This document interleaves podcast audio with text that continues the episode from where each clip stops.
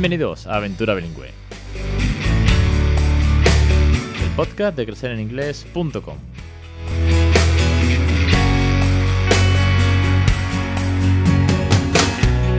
Capítulo 285, el 10 de diciembre de 2021. Muy buenas, mi nombre es Alex Perdel y esto es Aventura Bilingüe. Hoy vuelvo a grabar un viernes y es que, bueno, pues una IT más eh, está por casa. Esta vez es conjuntivitis y no me he podido librar, así que ando un poco pachucho. Pero bueno, no quería dejar de pasar eh, en el día de hoy poder grabar y poder compartir con vosotros un episodio más de Aventura Bilingüe. Ya sabéis que este es el podcast lleno de tips, consejos, trucos, reseñas, experiencias, testimonios, familias, entrevistas, docentes, catedráticos y científicos que nos van acompañando, que nos van ayudando, nos van motivando a que le vayamos hablando en inglés a nuestros hijos en mayor, en menor medida, cada uno a su ritmo, cada uno a su forma y como siempre ya sabéis que en inglés.com tenéis un montón de recursos. Hoy vamos a hablar de uno en concreto en relación a la gramática, no en sí del recurso que tenéis en crecereninglés.com, que bueno, al fin y al cabo la información la tenéis ahí, luego os detallo un poco si queréis. Pero sí voy a hablaros de gramática en cuanto a que hay tres, eh, bueno, hay muchos, pero he marcado tres eh, momentos o tres fallos o tres errores o tres, llámalo como quieras, eh, condicionantes a que nos tenemos que poner las pilas y que tenemos que repasar y tenemos que mejorar la gramática si queremos ir hablándole en inglés a nuestros hijos conforme van creciendo. ¿Por qué digo esto? Veréis, como sabéis, siempre me gusta poneros en punto de situación. Eh, el punto en el que cada uno en su camino, en su aventura, se vaya sintiendo identificado o identificada. Cuando tenemos un bebé recién nacido, y esto ya lo he dicho muchas veces, tenemos mucho tiempo por delante, aproximadamente más de un año, casi que dos años, hasta que empecemos a conversar de verdad con el bebé. Con lo cual, aunque queramos hacer OPOL, el bebé es un ser muy bonito que llora, come, tiene sus necesidades y poco más y no interactúa en exceso con nosotros. Con lo cual, es tiempo de aprender vocabulario. Si podemos aprender gramática, mejor. Si además tenemos un C1, somos traductores, traductoras y todas esas cosas, pues oye, eh, camino avanzado que llevamos, ¿no? Pero el, podcast de hoy va precisamente porque hablando con examinadores, eh, un par de mujeres examinadoras, una nativa, una no nativa, de exámenes oficiales. Y hablando también con el profesor que tuve de, de Writing para IELTS, el examen internacional todavía no lo he hecho, por cierto. Eh, todos coincidían, sin conocerse, pero yo le hacía las típicas preguntas de errores y tal. Eh, y todos coincidían que los españoles, pues tenemos esa serie de fallos que son muchos, incluso aunque tengan un buen nivel, pero se van arrastrando. Se van arrastrando de la mala educación en inglés que tuvimos en los 80 y los 90 eh, errores tontos, errores sencillos muchas veces, que son muy, muy, pero que muy básicos, pero que eh, hace que mm, pues quede mal, sinceramente. Es, hablar un poco a lo indio, por así decirlo. Y ahora, ahora os detallo los tres. Ya os digo que hay muchos, pero me he quedado con los tres más sencillos, que es lo que nos tiene que hacer darnos cuenta que tenemos que darnos el toque a la gramática. Entonces, como os decía, si tenemos un bebé y podemos aprender, podemos empezar a darle caña al vocabulario, tenemos por delante un gran listado gigante de palabras eh, de juguetes de bebé, la ropita del bebé, expresiones cariñosas, eh, objetos del bebé, objetos para el baño, los tea time o los lunch time o time for dinner, eh, time for bed, quiero decir, todo este tipo de rutinas muchas veces que tienen mucho vocabulario. Y no hablo ya de expresiones, simplemente hablo de vocabulario como tal, ¿no? Sin meternos en la cocina, la comida, el supermercado, la, no sé, eh, el cuarto de baño, simplemente vocabulario casi que más acorde del bebé. ¿Por qué? Pues porque tenemos a nuestro pequeño y le podemos decir, eh, this is eh, your soft toy, this is your dummy, I'm going to change your nappy o change the nappy. Quiero decir, ir a lo, me pongo, me pongo en lo más básico, ¿vale? Para aquellos que no están haciendo O por total o para aquellas familias que cuando empiezan pues van cogiendo ritmo, y os hablo de mi propia experiencia, van cogiendo ritmo poquito a poco, ¿vale? Pues yo cuando llegó Raúl, pues fui descubriendo el bilingüismo a pasito a paso, ¿no? Hasta que me sentí cómodo, al cabo de los 3-4 meses, ya todo el día en inglés, ya empezabas a describirle situaciones, y we go to the grandma's house now, look the tree, o the sun rising up, o no sé, cualquier cosa, ¿no? Vas describiéndole porque es un bebé. Claro, en estos dos años podemos preparar un vocabulario gigante. Y si necesitáis vocabulario, tenéis un curso lleno de más de 50 listados de vocabulario con la pronunciación nativa en audio en un podcast con Débora, directora de Bambulango, con lo cual ahí tenéis un montón de recursos. Y además, como son cursos que no caducan, pues eh, cuando os venga bien, eh, os metéis, os bajéis el listado, escucháis la pronunciación y vuestro es. Son 35 euros, que creo que está tirado por más de 60, más de 50, 60 listados de vocabulario. Creo que es, vamos, mm, precio ínfimo y la pronunciación nativa. Pero voy a la gramática. Hablando ya os digo con, con teachers o con examinadores y demás, me decía que siempre había eh, tres grandes fallos. El primero es que cuando vamos a empezar a crear bilingüe, cuando queremos, eh, bueno, incluso me decían en situaciones laboral, ¿no? Me paso a, a, lo mejor ejemplos que ellos me daban más eh, ambientes laborales, no bilingüismo real en casa, estas cosas que es de lo que yo hablo aquí. Me decía, es que muchos de vosotros, hablaba en plural, esta persona me decía, es que muchos de vosotros cuando vais a, un trabajo empezáis a traducirlo todo literalmente. Traducís de cabeza. ¿Por qué? Porque no tienes esa costumbre, no tienes esa experiencia, no tienes ese dinamismo de hablar en inglés diariamente. Con lo cual, ¿qué haces? Piensas en español, traduces de cabeza y lo sueltas. Y tal vez pueda quedar bien, en muchos casos sí, porque claro, tenemos que ir cogiendo soltura, pero en muchos casos queda raro. De ahí surge la necesidad de aprender los tiempos verbales, por ejemplo. Porque nosotros aquí en español mm, somos muy, pero que muy de utilizar el verbo haber en pasado, ¿no? Sería el pasado perfecto en inglés, el present perfect. Eh, ¿Por qué? Pues porque nosotros eh, has comido, has visto, he hecho, hoy en el colegio he jugado, mi hijo no, hoy he jugado con fulanito y menganito.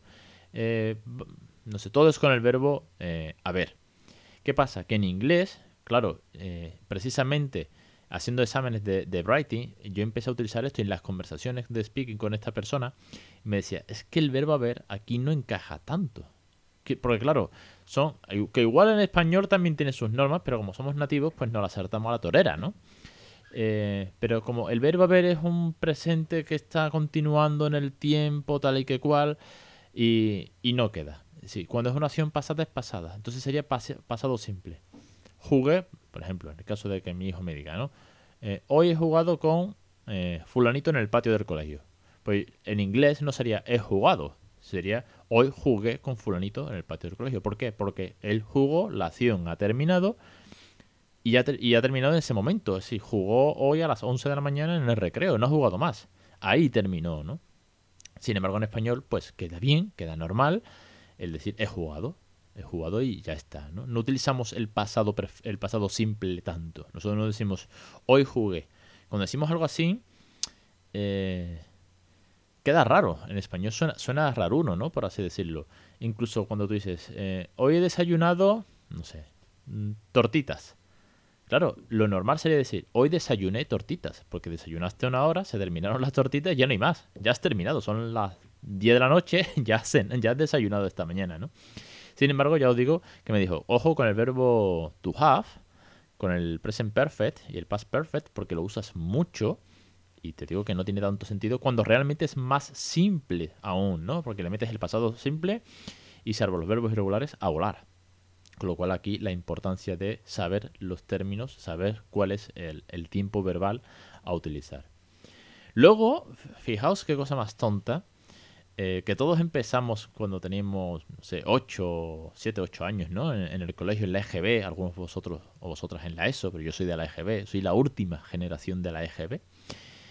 Y todos empezamos en inglés el primer día de clase con el verbo to be, porque no había otra cosa mejor que aprender que el verbo to be, ser o estar. Entonces nos enseñaron que I am 30 years old, o 30 age, en mi caso, 38 años o ya. Eh, sin embargo, es muy común que sigamos traduciendo. Claro, cuando te lo ponen por delante en un examen, todo el mundo sabe que es el verbo to be, ¿no? Es decir, yo, yo soy, como siempre decían, yo soy 10 años viejo. Eh, ella es, she is 15 años vieja. Como te decía en la traducción literal, ¿no? Que era un poco dantesca, como sonaba, ¿no? Pero claro, cuando vas hablando a velocidad real o cuando quieres hablar con una persona nativa o incluso con tu peque, pues muchas veces cometemos el gran error de I have. Y confundimos mucho el to be con el to have. Cuando eh, yo tengo hambre, ¿vale? No es I have hungry. O cuando decimos ten cuidado, casi siempre es con el tener y en verdad así, el tener se traduciría por el to be.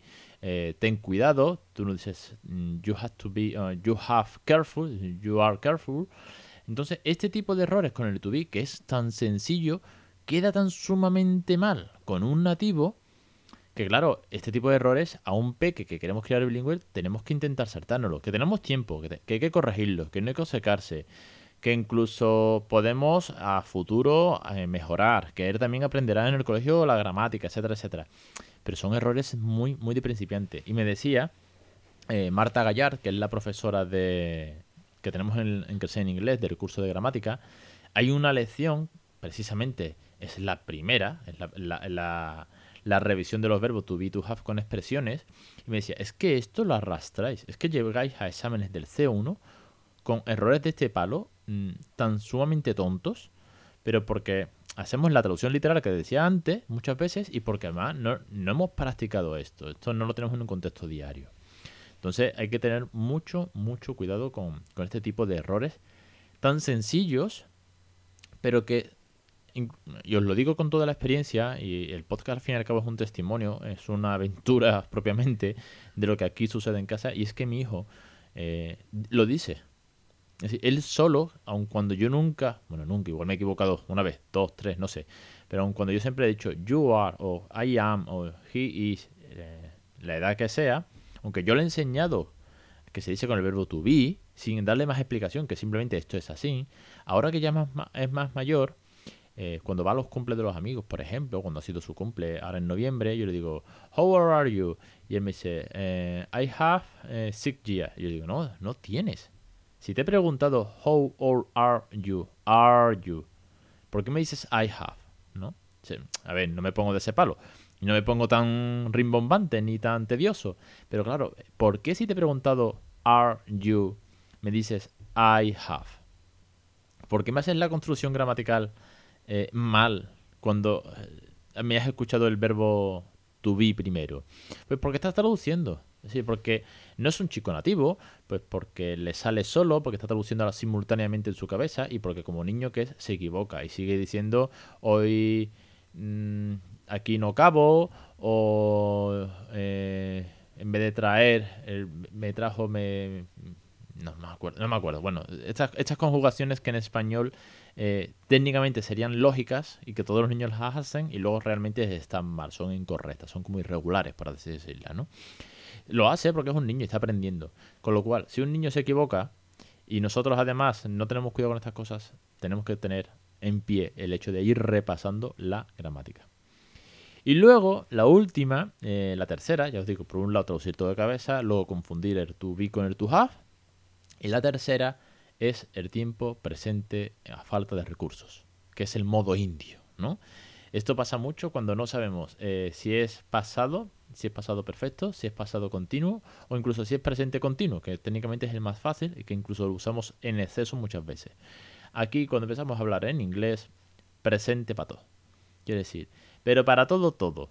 Y me he dado cuenta, mm, practicando con, con algunos amigos cercanos, que no son, vamos, tienen pues mal nivel de inglés, pero que le intentan parlotear un poco, le intentan charlar un poco a, a, Raúl en inglés cuando lo ven y siempre, siempre, siempre es todo presente, ¿no? Eh, para empezar sin cuestiones, es decir, no hay un do, no hay un what do you want, no, no, todo es eh, presente simple, sin cuestiones, sin preguntas. Y claro, eh, esto queda muy. Queda, queda fatal, queda indio, ¿no? Yo como macarrones. Y le pregunta, ¿no? Eh, ¿Tú comes macarrones ayer? Eh, por ejemplo, ¿no? ¿Tú comes macarrones ayer? No, tú comes macarrones ayer, no. ¿Comiste ayer macarrones? Que si habrá que hacer la traducción en condiciones, ¿no? Did you eat pasta yesterday? No. you eat eh, pasta yesterday. Usamos mucho el presente por facilidad, por salir adelante. Y esto puede quedar bien si te vas eh, de vacaciones y vas al McDonald's de turno a pedir la hamburguesa como buenamente puedes y sobrevives. Pero como estás creando bilingüe, un mínimo hay que tener. Y ojo, os digo que yo empecé con todo esto con un nivel muy medio típico español que me he ido aprendiendo la gramática y buscando frases, sobre todo buscando muchas frases de cómo se hace esto, eh, a través de, del, del, querer buscar, del querer pronunciar mejor, del querer expresarme mejor, más mm, lo más inglés posible. Y con el tiempo vas aprendiendo. Vamos con seis años ya que es lo importante. Y que sobre todo ya os digo que los primeros años que no tenéis un examinador delante, que os podéis equivocar, que tenéis tiempo. Pero es importante ir trabajando la gramática. Y si me apuráis un poco, un poco, un poco, un poco más, eh, meterle ya algún, pues, algún idioms, algún phrasal verse, este tipo de cosas. Pero bueno, mínimo eh, corregir estas tres cuestiones. No traducirlo todo literalmente, confundir el to have con el to be y viceversa. Y el que no habléis cual indios, ¿no? Eh, todo en presente porque queda, queda raro. Entonces, eh, yo sé que hoy puede ser un poco más, más desmotivacional que motivacional, que es lo que a mí me gusta y es lo que intento motivaros siempre, pero es importante, importante de vez en cuando pararnos, eh, estudiar un poquito, hacer algún ejercicio, practicar un poco. Para esto viene muy bien y es cojonudo hacer speaking con nativos, con ideas de que te corrija, oye, cuidado que, que estás utilizando el tiempo presente, oye, cuidado que esto es eh, eh, you, have, you are, no you, no you have, ¿vale? Y aquí son los primeros que nos va a dar el feedback, porque si no, claro, un bebé no te va a dar feedback ninguno. Y de todas maneras, ya sabéis que en creceningles.com tenéis un curso de repaso a la gramática más técnicas de pronunciación para eh, la crianza bilingüe desde bebé. Son 30 lecciones, ¿vale? 25 euros. Y el acceso es para siempre. Y está lleno de, bueno, de un montón de, de, un montón de lecciones, 30 lecciones. Con el verbo to be, con el to have, do or make, pasado simple, pasado perfecto. Eh, los tiempos continuos, tanto presente como pasado. Los comparativos, los superlativos, los futuros, los condicionales, los intensifiers, que son los so, much, eh, los frasal ver, los idioms. Y luego trucos para mejorar la pronunciación desde, desde el nacimiento hasta los 2-3 años. ¿Cómo? Con eh, los primeros meses de vida, con juegos, con la ropa, con los cuentos, con un día bilingüe en general, cocinando, eh, cuando vamos al parque, cuando hacemos experimentos, cuando hacemos las tareas de la casa. Todo esto es técnicas prácticas de pronunciación con Débora, que es nativa, y además con muchas frases. ¿Para qué? Para que vayas repitiendo, para que vayas pillando la pronunciación, puedas repetir al mismo tiempo y con frases en todos estos contextos que os he dicho. Ya os digo, desde los primeros meses de vida, a juegos por hasta los dos años, el cómo nos ponemos, nos quitamos las prendas abrochas de desabrochas, el cocinar con un bebé al lado y le vas diciendo los ingredientes. Ya os digo, un cursazo de 30 lecciones por 25 euros y acceso para siempre. Lo tenéis disponible en creceninglés.com. Y nada más, un podcast hoy más técnico, más teórico, mejor dicho, en el que espero que, os sirva y que os venga bien para, la crianza bilingüe y que os lancéis a esta aventura. Que ya os digo que ahora, después de 6 años, pues no lo cambiaría por nada en el mundo. Os espero la semana que viene, espero que ya sin itis de por medio, con viento en popa, que quedan ya solamente eh, dos, tres episodios para terminar eh, el año, tres episodios más. Así que vamos terminando el 2021, que ha sido un año muy chulo en cuanto a bilingüismo en casa. Os espero la semana que viene en Aventura Bilingüe.